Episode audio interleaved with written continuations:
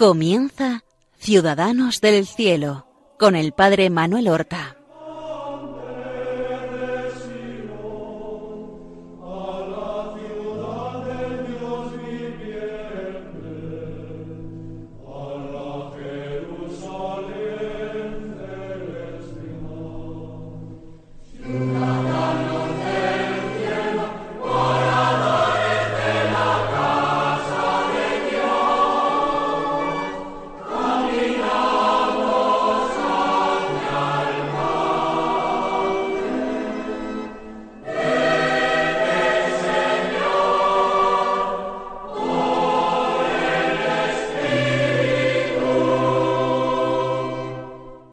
Buenos días, queridos oyentes de Radio María.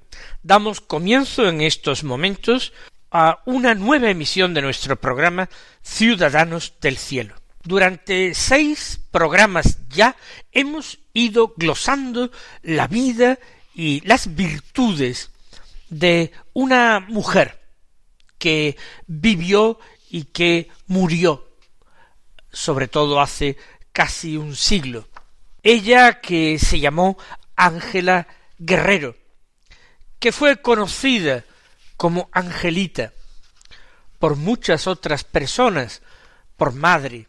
Otros finalmente la llamaban Sor Ángela. Ella quiso llamarse Sor Ángela de la Cruz y la Iglesia la conoce hoy como Santa Ángela de la Cruz nacida a mediados del siglo XIX en Sevilla, concretamente un 30 de enero de 1846, y que murió en la misma ciudad donde había nacido y donde vivió durante casi toda su vida, murió santamente el 2 de marzo del año 1930 y dos. Era ya una religiosa muy mayor que llevaba ya años postrada, apartada del gobierno de la congregación, cada vez más disminuida no solamente física sino también mentalmente. Hemos ido glosando las distintas circunstancias que rodearon la fundación de la congregación de las hermanas de la Compañía de la Cruz. Es el nombre oficial que tiene este instituto religioso, conocidas popularmente como Hermanas de la Cruz. Esta congregación tuvo primero una aprobación diocesana en Sevilla y finalmente Ángela, madre, tuvo la alegría grandísima de verla aprobada definitivamente por la Santa Sede. Las constituciones de la congregación son eh, aprobadas en 1908, pero la congregación misma había sido aprobada en 1904. En el 4 la aprobación en el ocho, la aprobación de las constituciones, en el doce, otros cuatro años después, la madre, Sor Ángela, tuvo, padeció una grave enfermedad. No era tan mayor, pero había tenido una vida de intensa pobreza y mortificación, de trabajo desde su infancia. Podemos pensar que físicamente se encontraba muy gastada. Tenía poco más de sesenta y seis años. Tan enferma se encontraba que se le dio la unción de enfermos. Sin embargo, ella se fue recuperando poco a poco, aunque de las primeras hermanas que la habían seguido fueron muriendo. Ella fue en un cierto momento la memoria viva de la congregación. En 1925 se celebraron las, los cincuenta años del comienzo de la congregación, no de su aprobación pontificia, pero del comienzo que fue en 1875. Sor Ángela en aquel momento se encontraba en plenitud de facultades a pesar de ser mayor. Ella quiso definir el espíritu de la congregación a partir de tres puntos, de tres ejes. El primero, pobreza. Esa pobreza que ella amó y que vivió desde que era niña, porque no conoció en su vida sino la pobreza, y no quiso compartir sino la vida de los pobres, y quiso sentirse y considerarse la última en todo. Luego, la limpieza. Nada hay que devuelva al ser humano tanto su dignidad, a veces perdida por la miseria extrema, por el abandono y la indiferencia, que la limpieza. Ella invitaba a sus hermanas al visitar a los pobres, al visitar a los enfermos pobres, si no se le podían administrar ningún tipo de remedios, medicinas, las hermanas no eran médicos ni enfermeras, pero limpiarlo todo, lavarles las ropas, limpiarles la casa hasta el último centímetro, las ropas de cama, prepararles a lo mejor en su propia cocina una humilde sopa a veces migada con pan para alimento del cuerpo, pero para alimento del alma esa limpieza resplandeciente que es hermosura y que es dignidad del pobre. Y también ella había puesto como uno de los ejes de su congregación la obediencia, una obediencia heroica. ¿Acaso la palabra de la escritura no resonaría en su corazón muchísimas veces, como el Hijo de Dios se había hecho obediente hasta la muerte y muerte de cruz. Aquí sale en definitiva la palabra clave, la cruz que ella tanto amó, la cruz a cuya sombra quiso poner su congregación, quiso llevar su nombre, Ángela de la Cruz, quiso que su congregación lo tuviera, compañía de la cruz. Vivir con Cristo crucificado, para darle algún alivio en su cuerpo místico, atendiendo a aquellos miembros del cuerpo místico de Cristo que todavía sufrían. Había que ir a la cruz para encontrar allí esos miembros sufrientes con los cuales padecer y compadecer y ayudar en la medida de las posibilidades, de las posibilidades de un pobre. En 1925, digo, se cumplen los cincuenta años de la congregación y se celebran.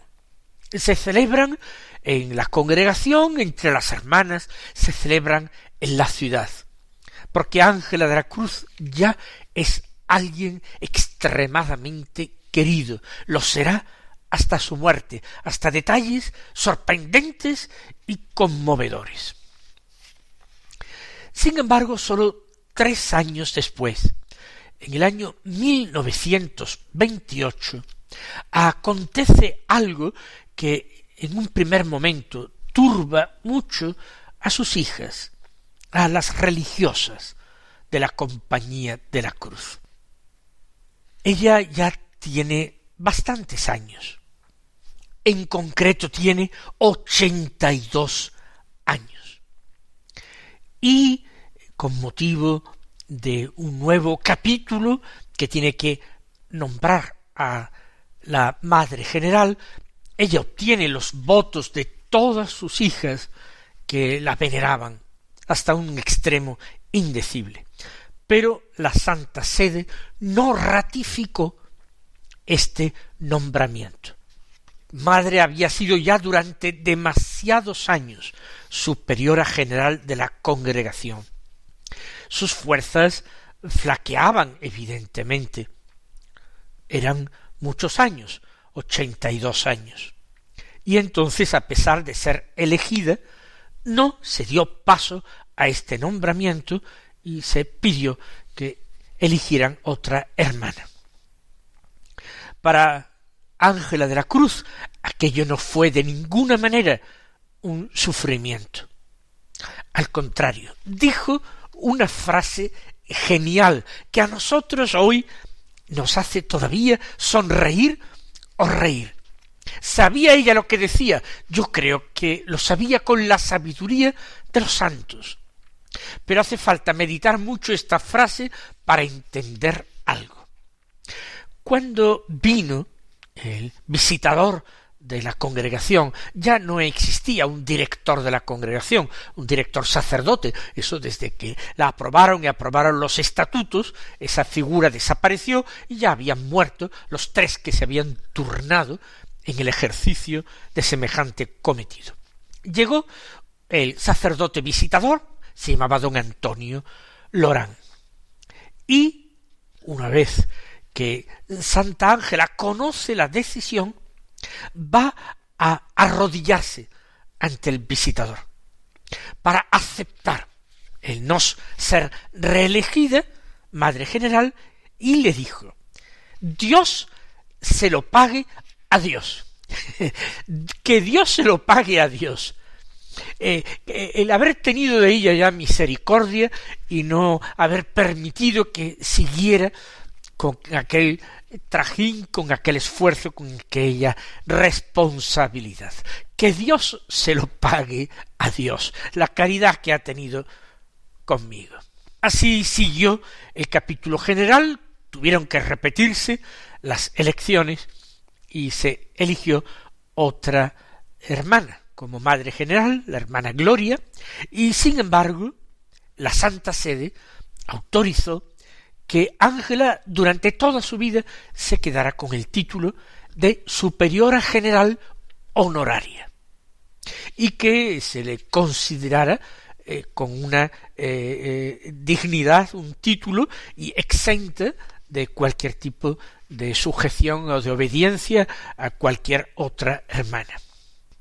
Cuando la madre dejó de ser general el ayuntamiento de Sevilla, que no era precisamente de un gobierno eh, católico, acordó por una decisión prácticamente unánime que se colocase una lápida de mármol en la calle donde vivían las hermanas, donde estaba el convento, en la calle Alcázares, una lápida como recuerdo y elogio de Sor Ángela fundadora.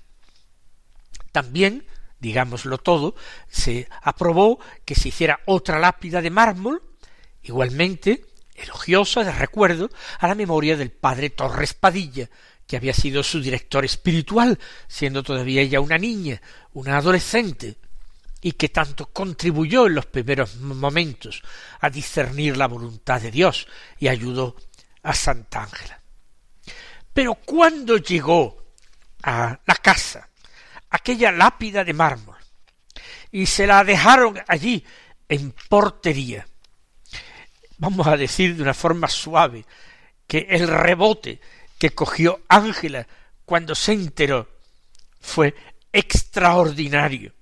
Por supuesto, regañó a la hermana portera que la había siquiera recibido en la portería y por supuesto prohibió terminantemente que se colocara semejante lápida en la entrada y mandó que la llevaran a la enfermería de la casa, que allí la pusieran boca abajo para aprovechar aquel mármol como una mesa, la mesa de la enfermería, pero boca abajo para que no se leyeran las letras que estaban grabadas del otro lado.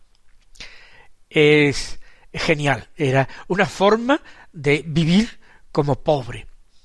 Esta lápida se conserva, por supuesto, hoy día en el convento, ya no eh, haciendo el oficio de mesa, sino volteada para que los visitantes de ese museo de objetos y de recuerdos del comienzo de la congregación pueda conocerla. Es extraordinario. Pues bien, año tras año, Ángela está más impedida. Ella pasa con esa humildad, con ese deseo de obedecer, muchas horas en la cocina, haciendo lo que puede para ayudar a las hermanas de la cocina, muchas veces partiendo, rebanando pan para echárselo a las sopas. Y no quiso sentirse exenta de ninguna de las muchísimas austeridades y penitencias que las hermanas practicaban y siguen practicando. Ella se siguió levantando por la mañana a las cuatro y media de la madrugada para estar ya en la capilla rezando y comenzando con profunda y prolongada oración la jornada de cada día. Y ella practica los ayunos, duerme en la tarima de la tarimita de madera como todas las hermanas. Recibe durante el día, en los momentos que no está ayudando, lo que puede en la cocina, tiene que estar mucho más tiempo sentada, la ponen detrás de una mesita pequeña, en un cuartito también pequeñísimo que se abría un hueco de escalera en la casa y algunas hermanas se detenían a preguntarle cosas, a pedirle consejo y ella las atendía les decía esas palabras sencillas de una mujer ignorante en lo humano, pero con la sabiduría de los hombres y de las mujeres de Dios. Muchos testigos recuerdan cómo repitió entonces muchas veces los consejos que había recibido del padre Torres Padilla, su venerado padre Torres Padilla, y les decía a quienes le preguntaban no olviden estos consejos de nuestro venerable padre. No ser, no querer ser, pisotear el yo enterrarlo si fuera posible tal cosa. No ser, no querer ser. No ser hombres viejos. Que Cristo Jesús llene completamente la persona y el corazón. Que muera el hombre viejo, que nazca continuamente en el amor y en la gracia de Dios el hombre nuevo. En el año 1931 se proclamó la Segunda República Española. Fue el 14 de abril. Y en muchos lugares, pues, se producen asaltos de conventos, quema de iglesias, quema de sagradas imágenes. Es un dolor. En Sevilla también se produjeron desmanes de importancia. Pero el convento de las hermanas de la Cruz no fue tocado porque era de tal manera venerado por todas las clases sociales e incluso por personas pertenecientes a las ideologías políticas más radicales, pero que se sentían absolutamente desconcertados ante este Cristo que emergía en la vida, en las obras y en las palabras de madre ese infausto año 1931, antes de dos meses después de la proclamación de la República, el 7 de junio, sufrió una embolia cerebral. Ya era algo absolutamente irreversible. Eh, sin embargo, resistió todavía meses y meses eh, en el lecho incapaz y terminando de perder totalmente el habla. De hecho, el habla lo perdió un mes después, mes y medio después de la embolia, el 28 de julio, ya no pudo decir nada más con su boca, repitiendo una y otra vez esas frases del padre Torres Padilla, no ser, no querer ser, pisotear el yo, enterrarlo, si fuera posible. Nueve meses enteros postrada en la cama, privada del habla, rodeada, eso sí, del cariño emocionado de toda la congregación que veía cómo se les marchaba al cielo madre y ellas se sentían en una extremada orfandad. Fue finalmente al año siguiente, 1932, en el mes de marzo, el día 2 de marzo, cuando en la madrugada a las tres menos veinte, ella levantó el cuerpo de la cama, intentó levantar los brazos hacia arriba, abrió los ojos, sonrió, sonrió, suspiró tres veces y murió con mucha suavidad, con mucha paz, y murió en verdadero olor de multitud. Fueron incontables las personas que quisieron contemplar su cuerpo, sus despojos mortales, participar en su entierro. Fue una manifestación de luto extraordinario. Hasta el ayuntamiento republicano, por supuesto, se personó para dar el pésame a las hermanas. Y decidieron inmediatamente tras su muerte, saben que en vida no lo hubieran conseguido, cambiarle el nombre a eh, la calle Alcázares, al menos el trozo de la calle Alcázares donde se encontraba el convento de las hermanas, y ponerle el nombre calle Sor Ángela de la Cruz. Como sigue siendo así hasta hoy, aunque ahora se llama Santa Ángela de la Cruz por motivos obvios. Una mujer que vivió la obediencia, que la vivió en los detalles más nimios, la vivió a sus directores espirituales, a las decisiones de la Iglesia, de los obispos, del Papa, no porque ella se sintiera particularmente acogida o querida por todos los estamentos eclesiásticos. Ella llegó a ver, como yo ya conté en otro programa, a León XIII en Roma, pero fue simplemente a besarle la sandalia y dice que el Papa se mostró distante y poco atento a la persona que allí le estaba rindiendo ese homenaje. Ella no buscaba eso, para ella todo esto era una actitud de fe profunda. Su obediencia, su pobreza, su humildad, su amor a los pobres y sobre todo su amor a la cruz son las virtudes que nosotros hoy, con la ayuda de la gracia y por su intercesión, podremos practicar. Mis queridos hermanos, hasta el próximo programa recibid la bendición del Señor. Han